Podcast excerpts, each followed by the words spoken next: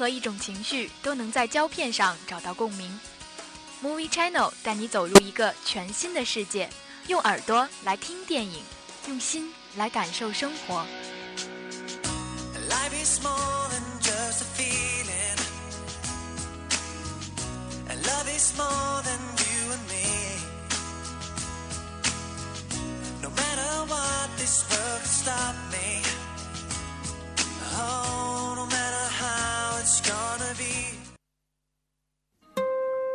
Thousands of cities from home wander into the unknown. Chances are here, I was told, crossing the footsteps of new and of old. Recurring smiles in the air, sky blue and life full of cheer. 北京时间的二十点三十分，欢迎您继续锁定 FM 九十五点二浙江师范大学校园之声，这里是 Movie Channel，我是金翔。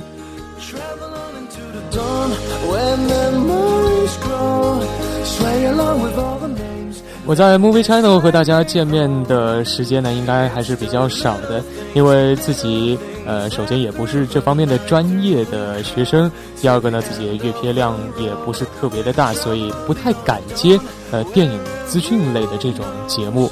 记得上一次接 Movie 的时候，还是在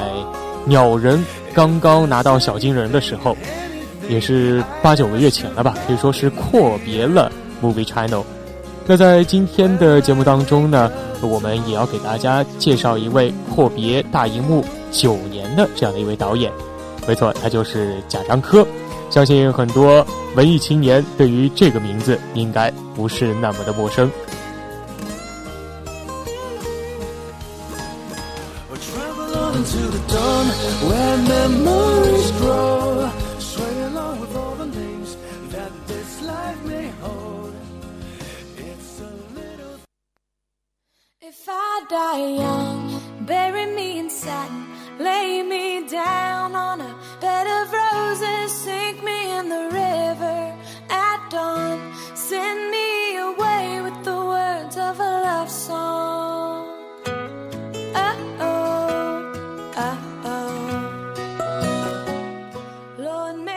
好的，首先还是进入到今天的第一个板块——一周电影资讯。一条资讯：《寻龙诀》曝光三分钟片段，陈坤、黄渤、舒淇大显身手，夏目开关。近日，由沃尔善执导、陈国富监制、陈坤、黄渤、舒淇、Angelababy、夏雨领衔主演的奇幻冒险电影《鬼吹灯之寻龙诀》曝光一段长达三分钟的原片片段，不仅详细交代了摸金校尉的起源和盗墓门规，陈坤、黄渤、舒淇更是照足规矩，完整再现了《鬼吹灯》原著当中摸金校尉、夏目、点烛、开关等等一系列紧张刺激的经典情节。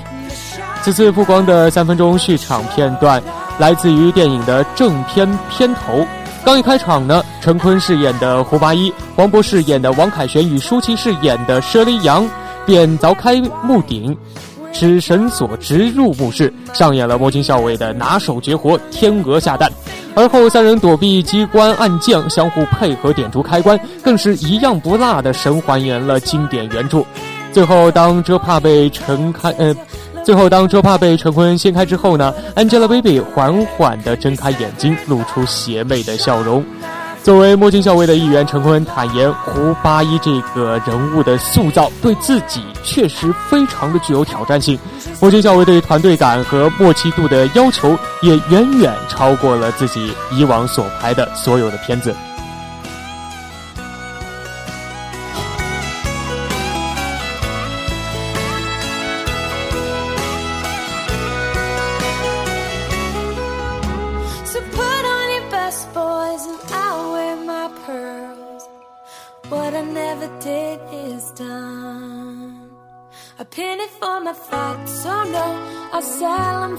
叶问三曝光美版人物海报，甄子丹、泰森亮出看家功夫。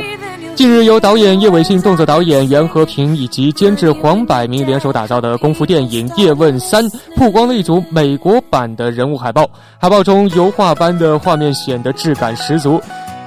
主演呢，则有甄子丹、张晋，还有麦克泰森。没错，就是那个拳王泰森。那在呃，泰森呢，也是在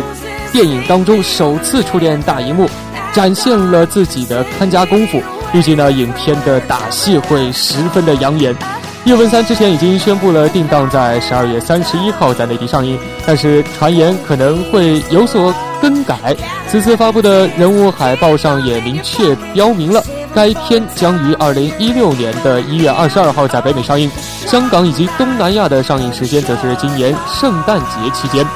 甄子丹的咏春拳与泰森的西洋拳对打是《叶问三》当中最引人关注的焦点之一。那除了麦克泰森之外呢，张晋也将与甄子丹上演精彩对决。那么这三个人到底会碰撞出什么样的火花呢？让我们一起到电影院当中一睹他们的风采。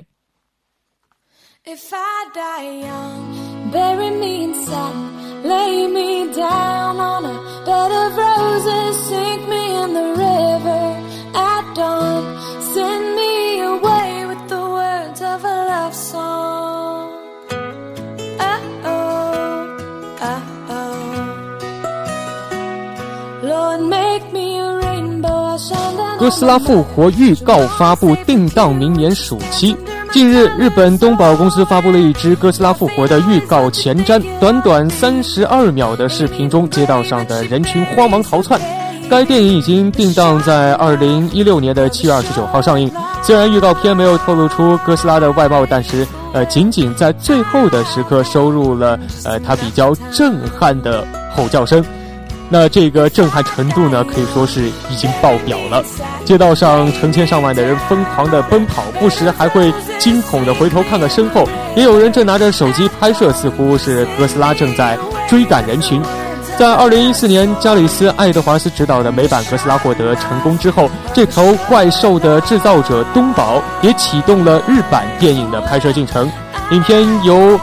安野秀明，也就是《新世新世纪福音战士》的导演，还有《进击的巨人》的导演通口真嗣联合执导，长谷川博以、竹野内丰和石原里美联袂出演。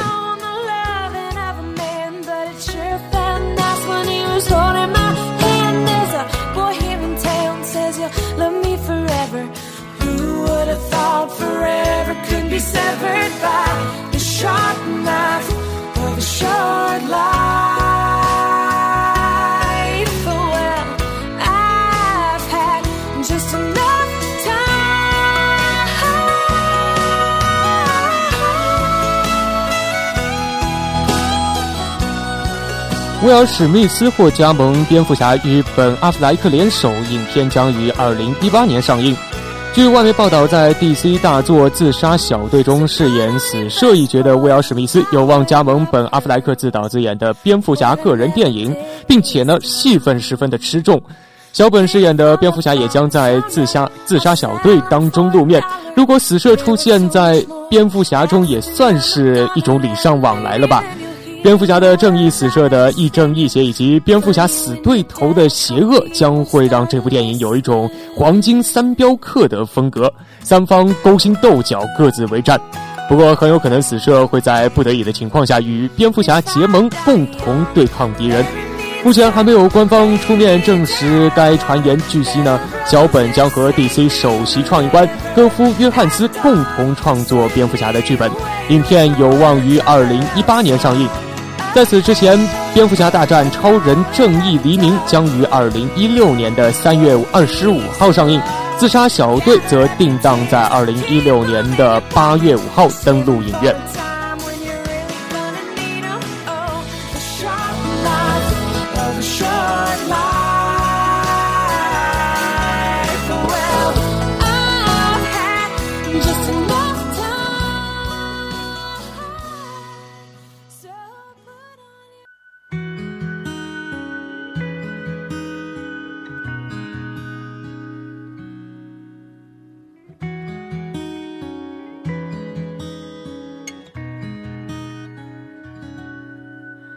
山自山，水自水，时光轻轻催，花自落，不等不追。说到贾樟柯这个名字，想必对于熟悉文艺片的各位听众来说呢，一定是有着非常不一样的意义的。贾樟柯被德国的电影评论家乌里希·格雷格尔评为是亚洲电影闪电般耀眼的希望之光。那他也曾经获得过很多的奖项，不过他的作品也同时被人批判着。那么在本期的 Movie Channel 呢，就让我们一起走进这样的一位曾经。满载荣誉的地下导演和他所熟悉、所热爱的电影世界。一种老滋味，怕只怕物是人秋风起，云的会相聚。那为什么会突然提起贾樟柯呢？还是要关注到最近在大荧幕上。他导演的一部电影叫做《山河故人》，影片讲述了一段长达二十六年的故事，从一九九九年到二零一四年，再到未来的二零二五年，分别对应着过去、当下和未来。女主人公沈涛就是在这样的一个极具变幻的时代里波澜着、沉浮着。故事开始于中国北方的小城汾阳，也就是贾樟柯的故乡。在上个世纪最后一个春天来临之时呢，主人公沈涛和煤矿主张晋生以及矿工梁子的三角关系之中，选择嫁给了煤矿主张晋生。十五年之后，梁子背井离乡，而又重病缠身，带着妻子和儿子回到了自己的故乡汾阳，等待生命最后一刻的停摆。在病床前，沈涛和梁子相望唏嘘。此时，沈涛已经离婚了，而前夫张晋生呢，准备带着儿子移民到澳大利亚。沈涛送儿子去上海坐飞机出国，火车的时间呢，非常的悠长，这也是母子间最后的惜别。到了二零二五年，沈涛的儿子长大成人，住在澳大利亚海边的城市，但是他不太喜欢讲中文，只记得自己的母亲的名字叫做涛。是波浪的这样的一个意思。不等不追，心无畏，自有泪，情爱满空杯，天尽贾樟柯呢，一直就是一个充满乡愁的这样的一个电影导演。所以，对于二一九九九年和二零一四年的故事，贾樟柯的取景地呢，就选在了自己的故乡山西，采用了一种一种非常纪实的手法，将自己的乡愁娓娓道来。而对于二零二五年的想象呢，则呃充满了戏剧性。三个故事从汾阳到澳大利亚，他的电影就像本雅明笔下的新天使，在历史进程中去面对过去，而又被。进步的风暴一步步推向未来。水自水，时光轻轻催，花自落，不等不追。心无畏，自有泪，有人说呢，这部《山河故人》是贾樟柯从影二十年来的集大成之作。彰显着他本人独特的风格，就是那种深情细腻、诚恳直白的这样的一种风格。贾樟柯曾经说：“呃，想拍这个电影呢，和他自己对于情感的理解有很大的关系。过去自己一直拍着电影，却呃忽略了很多的情感，很多的好朋友呢就慢慢的疏于联络。后来觉得这样的呃是非常值得去反思的一个事情。”所以在电影当中，山河、故人、情感、家庭、生老病死等等这些元素，一直在他的镜头下反复的出现，给人以直接而且非常强烈的感官感受。贾樟柯说：“呃，这些问题是所有人都必须去面对的，而这部电影呢，就给观众提供了一个和过去的自己见面，和未来的自己相遇的这样的一个机会。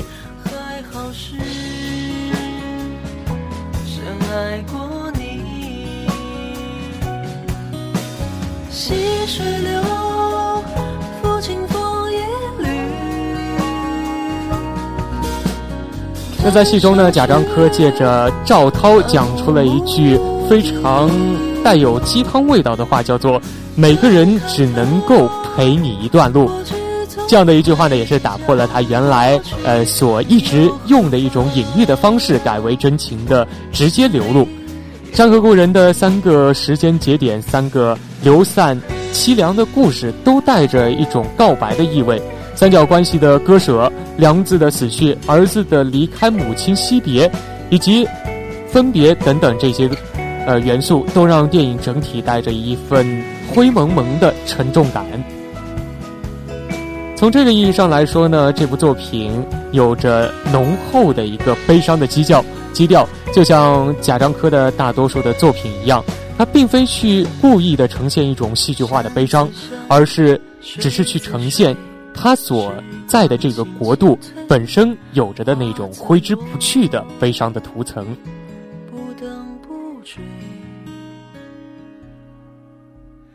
心无畏，自有泪。情爱满空杯，天尽头，不醉不归。天尽头，不醉不归。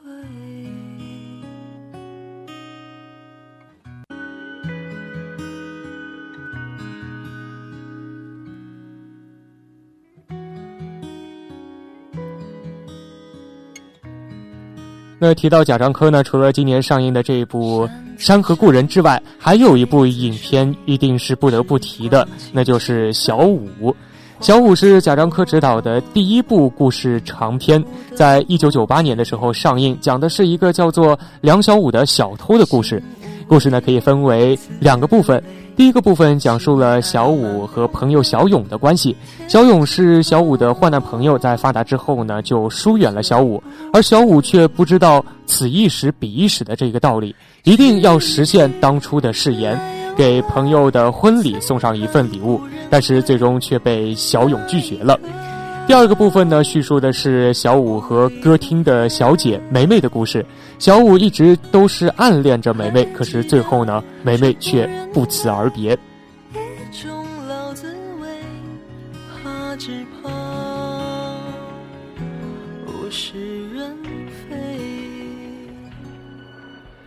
小五是中国一个偏远县城里面以偷盗为生的这样的一个年轻人，一表人才，但是呢，却显得有些游手好闲，整天呢无所事事。在影片的一开始，小五小偷的这个形象，也许和我们观众还有很远的距离，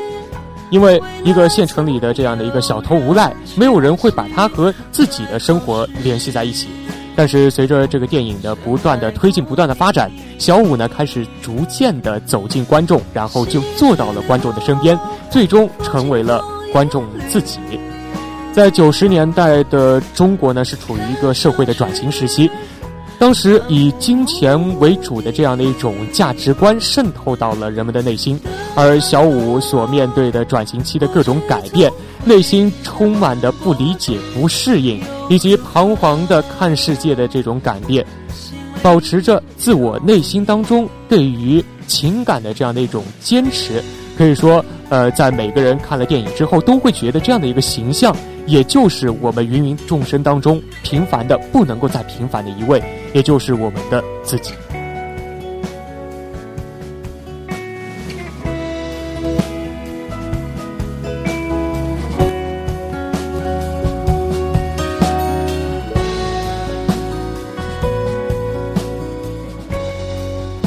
那这样的一种亲切感呢，也是源于影片本身所特有的那种直面真实的震撼，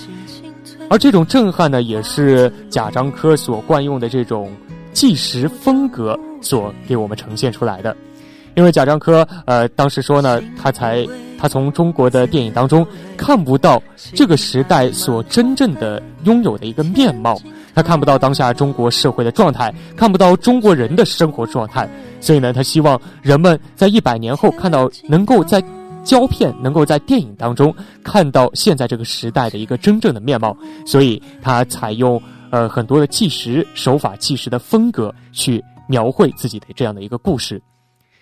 它的镜头语言的写实，以及各类噪音的放大、夸张、传奇，但是却又真实存在的悲剧的剧情，还有非职业演员的情感流露、方言运用的等等，都将我们观众拉入到了一个中国的一个非常小的寻常的小县城，经历着小五的辛酸、辛酸苦楚，同样呢，也是去感悟自己的人生。花子落不等不追，心无畏，自有泪，情爱满空杯。那这部电影的拍摄手法呢，和《山河故人》也有非常大的相似之处。导演都采用了拼贴的方法，以现实为基础，将几个片段的小故事紧密的联系在一起，而使得小五更加特殊的呢，是在这部电影当中。导演贾樟柯使用了另外一种闲散、灰暗、平实的这样的一种方式，表现了小县城单调乏味的生活方式，描述了一个不安定、不清楚的这样的一个社会圈子。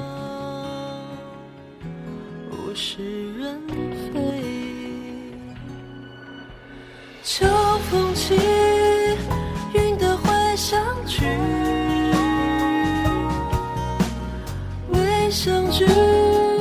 有法国媒体呢，就曾经评论小五这部电影，说是摆脱了中国电影的常规，是标志着中国电影复兴与活力的这样的一部影片。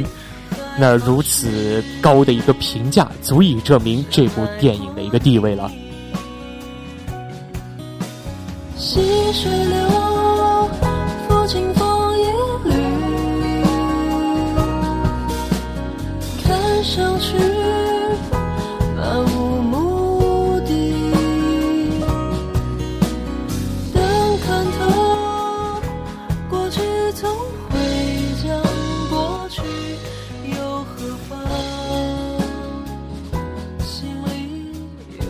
九年之后，贾樟柯带着《山河故人》又重新回归了内地荧屏。不过有人说，贾樟柯的《山河故人》变了，他不再带有个人色彩强烈的真实质感。贾樟柯呢，也不在电影当中去呈现自己的人生经验。对于这种质疑，贾樟柯自己是怎样回答的呢？他说：“时代一直在变，但是贾樟柯没有变。”当我们看《山河故人》的时候，会发现阔别内地荧屏九年的贾樟柯，仍然是那个带着浓浓故乡情节、喜欢用电影去讲故事的贾樟柯，没有任何的改变。贾樟柯的文艺片可以说是很多文艺青年必看之作，很多人都从他的电影当中看到了影院里面不曾出现过的中国电影的希望。他的创作呢，从来不会去隐藏疾苦，当然更加不会去粉饰太平。他所彰显的都是当代中国最为真实的一面，所以他的电影风格呢偏向于纪实，透露出对于故乡的热爱，将电影镜头对准了大街小巷当中最普通的人，在讲述这些人的故事的同时呢，去记录下时代的变迁。所以也有人会说，他的电影展现了当下中国一段又一段的平民史诗。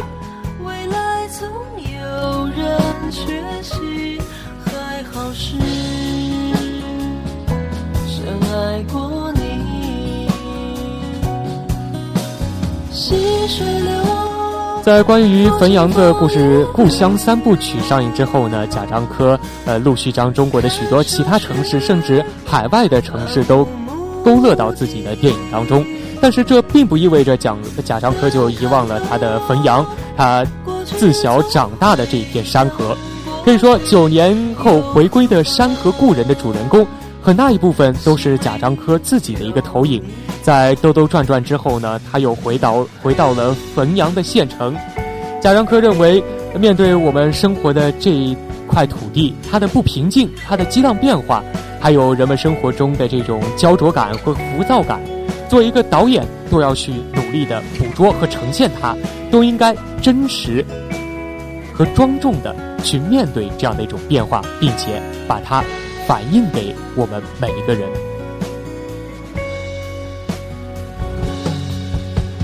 山自山，水自水，时光轻轻推，花自落，不等不追。山河故人对于了解贾樟柯的观众来说呢，可以说是既熟悉又是陌生的，可以熟悉的感觉到自己早已经看过，但分明又是初次见面的这些场景。无论是影片当中作为导演故土的汾阳，还是永远不变的女主角赵涛，以及小五站台、三峡好人等等这些影片当中人物的影子。这些纷至沓来、不断重现的地标和人物，通过一个全新的故事在大荧幕上面呈现出来的时候，确实会让人感觉到一种久别重逢的喜悦之感。《山河故人》也许不是贾樟柯最好的作品，但好在它还是一部贾樟柯的作品。很多事情尚未改变，贾樟柯还没有和解，山河变化，而故人常在。山自山，水自水，时光轻轻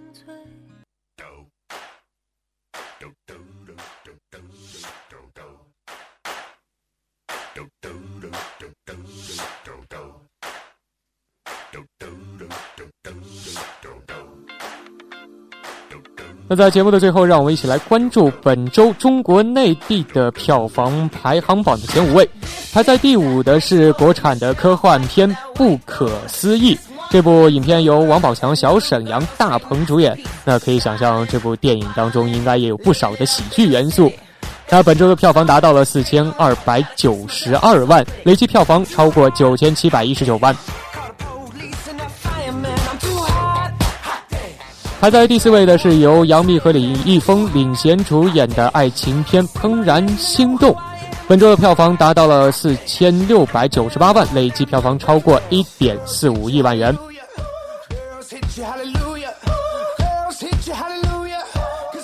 排在第三位的是美国的科幻大片《火星救援》，它的本周的票房是七千九百五十九万。那上映十九天以来的累计票房呢，也已经超过了五点六一三亿元。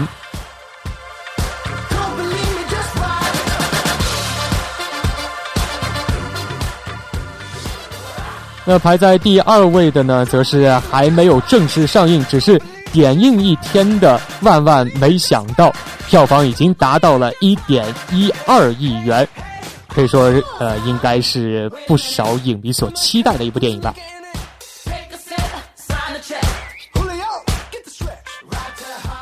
本周票房排名第一的就是根据1991年金爆点改编的《极道者》，它在本周的票房达到了1.2011亿元，累计票房超过了1.9634亿元。